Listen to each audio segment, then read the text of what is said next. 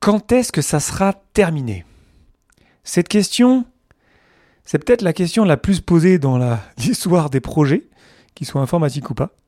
Et aujourd'hui, on va voir dans cet épisode qu'il y a une méthode qui s'appelle la méthode de simulation de Monte Carlo, qui nous permet précisément de répondre à cette question. Le podcast Agile, épisode 212. Abonnez-vous pour ne pas rater les prochains et partagez-les autour de vous. Profitez toujours d'un code de réduction de 10% pour le super jeu Totem sur totemteam.com avec le code Léodavesne, L-E-O-D-A-V-E-S-N-E, c'est mon prénom et mon nom, en majuscule sans accent et sans espace, et partagez-moi votre totem sur Internet. Retrouvez-moi le vendredi sur Twitch à midi 5 où je partage un livre que je trouve utile, un jeu, une carte, une idée que je trouve intéressante, et ensuite on explorera ensemble un concept. À chaque fois, c'était vraiment une super expérience. Merci infiniment à toutes celles et ceux qui sont venus faire un tour et qui sont venus partager avec moi. On a découvert des concepts, on a, on a tiré le fil, comme j'aime bien le dire. On, a par exemple euh, découvert euh, l'engagement, le focus. Donc je pars sur cette idée-là, puis ensuite euh, je, je dessine euh, une espèce de mind map pour un petit peu sentir un petit peu à quoi c'est relié. Moi, je trouve que c'est un exercice super intéressant. Et a priori, les participants ont bien aimé aussi. Donc, n'hésitez pas à venir faire un petit tour. Et pour ça, suivez-moi sur Twitch, sur twitch.tv slash leodavest. Comme ça, vous serez tenu au courant de mes prochains lives. Et le prochain, donc, ça sera vendredi prochain à midi 5. Merci pour votre confiance et bonne écoute.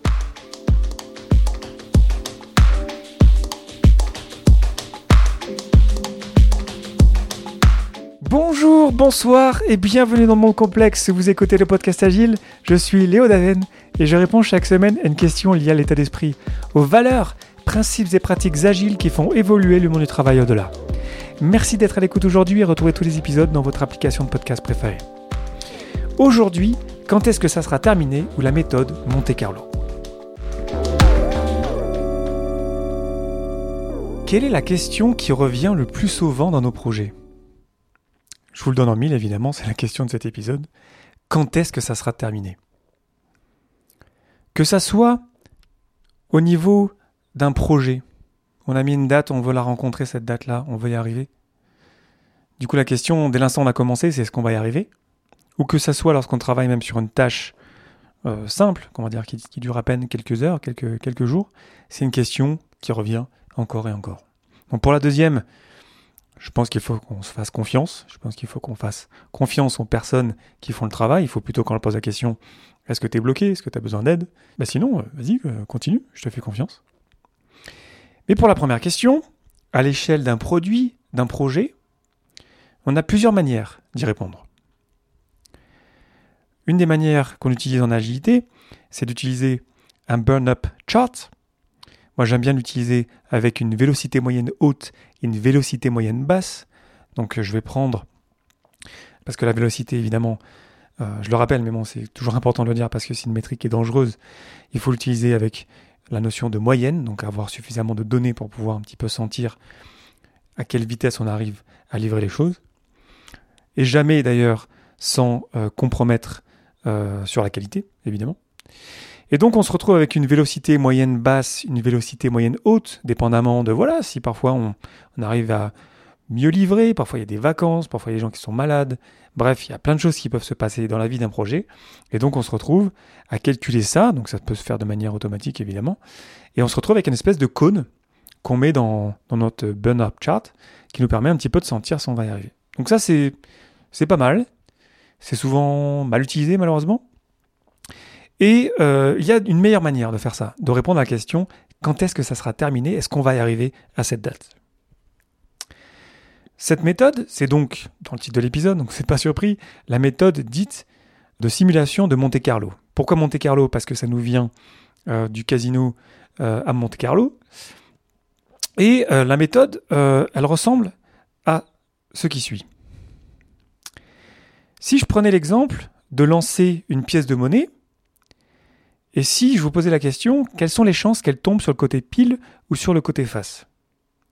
Vous connaissez la réponse, c'est 50% évidemment, mais si je ne la lance qu'une fois, si je ne connais pas ce chiffre-là, ben, je pourrais en conclure que dans 100% des cas, soit ça tombe sur pile, soit dans 100% des cas, ça tombe sur face. Donc pour avoir ma réponse, il va falloir que je lance plein de simulations. Et 10, ça suffira pas. 100, ça suffira pas non plus. Il va falloir le faire des milliers de fois, voire même des millions de fois pour arriver vraiment à 50%. Ben, la simulation Monte Carlo, c'est la même idée. C'est que on va simuler notre projet des dizaines, des centaines, des milliers, des millions de fois même. Il y a des plugins qu'on peut mettre dans notre Jira, dans nos différents outils de, de métrique, qui nous permettent de faire ça assez facilement. Et on va donc simuler notre projet comme si on se retrouvait à euh, multiplier nos équipes, à euh, nous dupliquer quelque part, à nous cloner. Et c'est comme si on travaillait tous sur le projet en même temps et qu'on arrivait à une conclusion, est-ce qu'on va arriver à telle date? Et les données d'entrée qu'on met, le test qu'on fait quelque part, euh, qu'on met pour simuler ces projets-là, c'est le throughput, le débit. Donc le nombre d'éléments terminés par jour. À quoi ça ressemble dans les faits? On a donc notre débit qui est un graphe avec en abscisse le temps et en ordonnée le nombre d'éléments terminés par jour. Donc 0, 1, 2, 3, 4. Et donc ça, ça bouge euh, évidemment tous les jours, c'est pas la même chose. Et ce qui est cool, c'est que ça permet vraiment de euh, voir la réalité, de se rendre compte que parfois on termine plein de trucs, parfois moins. Ça dépend de plein de conditions. Et on ne peut pas prendre en compte tous ces éléments-là. Par contre, si on prend ce qui sort du système, donc le throughput, là on a vraiment quelque chose, c'est là vraiment la réalité de ce qu'on termine. Donc on n'est plus dans la vélocité, la somme des éléments terminés, totalement terminés suivant la définition de terminé à la fin d'un sprint. Là on ne parle plus de sprint, on n'est plus dans Scrum, on est plutôt dans Kanban. Et on sort donc le throughput, le débit. Encore une fois, je suis certain que dans vos outils, vous avez ça déjà qui est sorti de manière automatique. Donc on donne ça à la simulation Monte Carlo, qui va simuler des dizaines, des centaines, des milliers, des millions de projets à la fois, et qui va nous sortir une courbe de Gauss, ou dite de loi normale, ou tout simplement une cloche. On aura en abscisse le temps, et la question à laquelle cette courbe répond, c'est quelles sont les probabilités qu'on arrive à terminer sans éléments, sans futurs éléments qui sont dans notre backlog? Parce qu'évidemment qu'on a toujours plein de choses à faire, on a plein d'idées de nouvelles fonctionnalités à ajouter à notre produit, et donc on se retrouve avec un backlog. Donc quand est-ce que ce backlog-là va être terminé? Mettons on part sur 100, mais dans les outils en fait qu'on a en ligne qui nous permettent de simuler avec la simulation Monte Carlo, euh, on peut évidemment, c'est paramétrable, on peut sélectionner juste euh, ce qu'on aura tagué euh, pour la prochaine release, etc. Il y a moyen d'être plus précis. Mais mettons qu'on parte sur 100. Donc je reviens sur ma courbe de Gauss ou la cloche. Et donc on a en abscisse le temps. Et on a au milieu de la courbe de Gauss 50%. Donc à la date qui va être là affichée euh, sur votre courbe de Gauss, on va se rendre compte qu'à cette date, on aura 50% de chance, 50% de probabilité de terminer les 100 éléments qu'on aura dans notre backlog.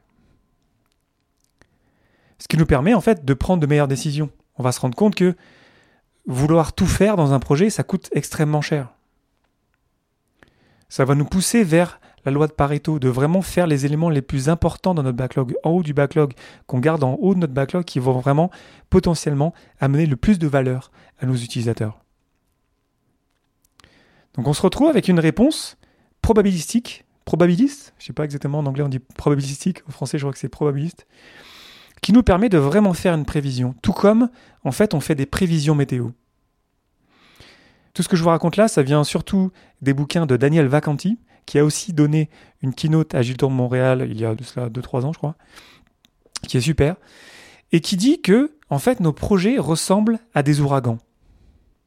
Parce qu'effectivement, il y a plein de choses qui se passent, il y a plein de choses qui sont hors de notre contrôle, et pour arriver à faire des, des, euh, prévisions, comme des prévisions météo, forecast en anglais, ben en fait, tout comme on fait des prévisions météo euh, de manière euh, probabiliste, ben en fait, il faut qu'on fasse pareil dans notre projet. C'est toute l'idée de la simulation Monte Carlo qui va nous sortir un chiffre qui va nous dire, ok, bah là, si tu veux, si ta date là, c'est, euh, je sais pas, là, j'enregistre, on est en mars 2021, c'est en juin 2021, ben voilà, tu auras 60% de chance que 100 éléments soient terminés. Donc si on est plus précis, on prend notre backlog, on sélectionne certains éléments du backlog. Quelles sont les chances que ces éléments-là soient terminés? Et ça, ça va être vraiment basé sur la réalité, sur l'expérience, sur le throughput, sur le débit, sur notre capacité à livrer. Donc je sais que c'est pas facile à expliquer à l'oral comme ça, hein. c'est un sacré challenge. J'ai préparé cet épisode il y a cela très très longtemps. Voilà, là j'ai envie de vous l'envoyer. Le, vous J'espère que c'est suffisamment clair, mais au pire, rejoignez-moi sur Twitch la semaine prochaine. Et puis je vous montrerai tout ça. Et au pire, vous pouvez aussi aller sur le site de Daniel Vacanti, qui est une entreprise qui s'appelle Actionable Agile. Et aller sur demo.actionableagile.com et vous sélectionnez en haut Monte Carlo When. vous allez voir ce que je vous raconte là sur le throughput, le débit avec cette courbe, avec voilà, ces petits pics, le nombre d'éléments qu'on termine par jour. Et ensuite, en dessous, cette euh, courbe de Gauss avec un pourcentage de chance, une vraie probabilité de terminer quelque chose à telle date.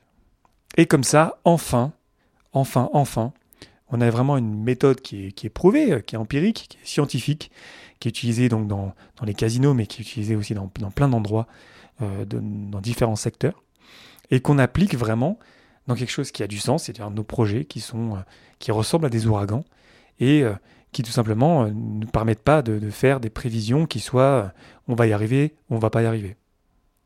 Tout l'intérêt de ce que, quelque part, ce mouvement vers ces pratiques plus, on va dire, modernes de projection, c'est toute l'idée qu'il faut qu'on arrête de penser qu'on va y arriver ou pas. Quelles sont les chances qu'on va y arriver? Parce qu'aujourd'hui, on peut vraiment sortir ça. Donc c'est tout automatique, hein. c'est-à-dire que ce sont des plugins qu'on branche directement euh, dans nos Jira, dans nos euh, Trello et, et, compagnie. Et on sort vraiment un chiffre qui a du sens, qui est basé sur des maths en fait, sur de la science et qui nous permet vraiment de prendre de meilleures décisions. Parce que ça a plein d'intérêts. Le premier déjà, c'est qu'on se rend compte qu'on ne peut pas tout terminer. Je vous parlais des 100 éléments un petit peu par défaut que je vous donnais, mais on se rend compte que si on veut vraiment tout faire, eh ben, en fait, on ne pourra pas tout faire à la date qu'on aura voulu. On va pouvoir vraiment euh, piloter et se rendre compte que, ok, si on veut vraiment faire cette nouvelle épique, cette nouvelle grosse feature, bah, du coup, ça a un impact évidemment sur la date de fin. Donc là, on, le voit directement. Alors qu'on pourrait avoir tendance à penser, euh, qu'on rajoute des trucs, mais on va toujours arriver à, livrer dans les temps, ce qui n'est évidemment pas réaliste.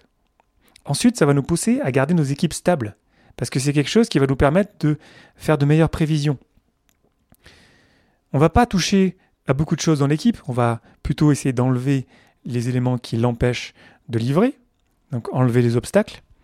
Et ensuite, la manière dont on va diriger notre travail, ça va être avec, je vous le donne en mille, l'encours, la limite de l'encours, l'épisode précédent. Et quand on fait ça, faut qu'on reste conscient que si on fait une prévision pour le futur, ça veut dire qu'on se base sur le passé. Donc, si on a changé nos limites d'encours, ben, du coup, ça va changer nos prévisions, évidemment. Donc, il faut, qu'on fasse gaffe d'avoir suffisamment de données intéressantes pour arriver à faire des prévisions qui ont du sens. Mais sinon, on va garder le maximum d'éléments de notre équation stable, notamment euh, l'équipe.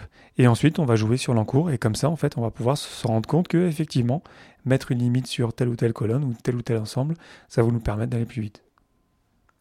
Ou alors, pour aller plus vite, on va faire des choix dans notre backlog. On va enlever des éléments de notre backlog. Donc, on va prioriser. Donc, c'est très, très, très puissant. Euh, allez, regardez la keynote de Daniel Vacanti sur, YouTube.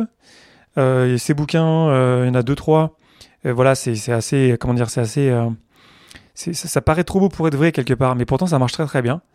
Et de le lire, de s'en rendre compte, de l'utiliser au quotidien, on s'en dit mais, mais, pourquoi on n'a pas utilisé ça depuis, long, depuis, euh, depuis toujours quelque part? Pourquoi est-ce qu'on est un petit peu comme des amateurs à faire nos prévisions à l'arrache essayer au lieu de se baser sur la science, sur des vraies données, pourquoi est-ce qu'on essaye de pousser les gens à aller plus vite? Alors que on pourrait se rendre compte qu'en fait que non, si on rajoute des trucs à notre backlog, ben évidemment que ça va pousser la date de fin. Ça paraît évident quand on se le dit, mais je sais pas vous, mais moi j'ai vu des projets, on continuait d'ajouter des trucs, et on s'attendait toujours à rencontrer la date de fin. Donc voilà, arrêtons de faire ça, utilisons des méthodes modernes de projection, de prévision, qu'on voit tous les jours à la télé, à la météo. Donc c'est pas juste on va y arriver ou pas, c'est quelles sont les chances, quelle est la probabilité qu'on arrive à terminer ces éléments-là à telle date. Et comme ça, on peut vraiment euh, diriger la valeur quelque part et vraiment se concentrer sur ce qui est important et on se retrouve avec des prévisions probabilistes avec une valeur associée à une probabilité. On devrait toujours faire ça comme ça. C'est pas juste on va y arriver ou pas, c'est bah, les chances de terminer ça sont celles-ci à telle date. Maintenant, soit on bouge la date, soit on change le scope. Et on se rend compte qu'il n'y a pas de mauvaise décision, mais au moins qu'on la prenne en conscience de cause, basée sur la réalité, basée sur l'expérience, basée sur le throughput, basée sur le débit. Donc il y a plein de littérature qui commence un petit peu à se développer autour de ça. Moi, c'est vraiment quelque chose qui m'intéresse énormément, que j'ai beaucoup bossé, que j'ai utilisé aussi dans, des projets euh, perso aussi et aussi au boulot. Et euh, c'est encore pas hyper connu. Il y a scrum.org qui pousse pour ça avec le guide Kanban pour les équipes Scrum que j'ai co-traduit dans sa première version. D'ailleurs, il y a une nouvelle version qui va sortir prochainement. Et ensuite, il y a aussi la formation PSK, Professional Scrum with Kanban. Et ensuite, la certification PSK qui est assez poussée, qui va pousser vers là, vers plus de, de pratiques Kanban en fait. Et euh, tous, tous ces éléments-là de, throughput, de débit dont je vous parle souvent, de work in progress limit, tout ça c'est là-dedans. Et, euh, et là-dedans, il y a en fait euh, des, des, Scrum trainers, des, des, des formateurs Scrum qui, qui expliquent ça en fait. Donc ça, ce sont des éléments qu'on peut retrouver dans, dans, ce qu'ils enseignent. Mais voilà, après, c'est accessible évidemment, euh, comme toute la connaissance aujourd'hui, euh, gratuitement euh, sur Internet. Et après, c'est juste qu'il faut prendre la peine de, s'y plonger. Je vous invite encore une fois à aller voir sur demo.actionableagile.com. Et en haut, vous allez voir, il y a une petite liste déroulante de sélectionner Monte Carlo when. Et puis, si c'est pas hyper clair, parce que je me rends bien compte que c'est pas facile à expliquer quand même à l'oral, ben, je vous invite à venir me, challenger et venir me voir sur Twitch vendredi prochain pour que je puisse vous montrer en fait, parce que c'est sûr que quand c'est plus visuel, bah, ça va être plus simple en fait de se montrer ça euh, en live. Euh, donc voilà, c'est, encore une fois, c'est un truc. Euh, vraiment, quand, quand j'ai découvert cette pratique-là, et ça fait déjà quelques années, en fait, je me rendais compte que les prévisions qu'on faisait dans nos projets, mais c'était totalement à l'arrache, quoi. C'est totalement pas professionnel. Et, là, quand on, comprend qu'on peut faire ça de, de, la bonne manière, avec des vraies données, on respecte l'empirisme, on n'est pas en train de se mentir là, c'est une vraie probabilité. On se rend compte qu'on appuie sur les bonnes choses, on garde nos équipes stables, on joue sur l'encours. Ben voilà, il y a tout qui, tout qui se connecte et tout qui marche bien. quoi. C'est vraiment euh, une pièce manquante, je trouve, dans, dans nos manières de travailler, qui est hyper puissante, qui marche hyper bien et qui nous permet d'avoir de meilleures discussions. Parce que là, voilà, quand on rajoute des éléments à notre backlog, ben on se rend compte que ça fait bouger la date. c'est aussi bête que ça. On se rend compte que quand on se focus vraiment sur la valeur, ben on peut livrer plus vite. On le sait tous que c'est évident. Mais le voir de manière euh, réaliste, là c'est live, donc c'est des graphes en fait en live, hein, qui bougent en live. C'est hyper bien fait. Et puis il y a d'autres, euh, pas que le plugin de Daniel Vacanti d'ailleurs, hein, dont c'est la boîte Actionable Agile. Mais, euh, mais voilà, maintenant voilà, ça se développe et, c'est bien. Et, et, voilà, cet épisode, j'espère, il contribuera à partager ces connaissances-là et à peut-être à vous faire tester ça dans vos projets et vous faire rendre compte que ça peut marcher hyper bien. Quoi. Et puis ça nous encourage de penser de manière probabiliste et pas de manière, euh, comment dire, euh, fixe ou vraiment on va livrer, on va pas livrer. C'est, vraiment... Ça, ça, rentre pas même, j'irais même dans mon cerveau, ça rentre pas dans la complexité de se dire on va y arriver ou pas. Quelles sont les chances qu'on y arrive et qu'est-ce qu'on peut faire pour vraiment mieux y arriver? Ça, ça sonne vraiment plus complexité, quoi. Ça sonne plus réaliste. On peut pas juste dire on va y arriver ou pas.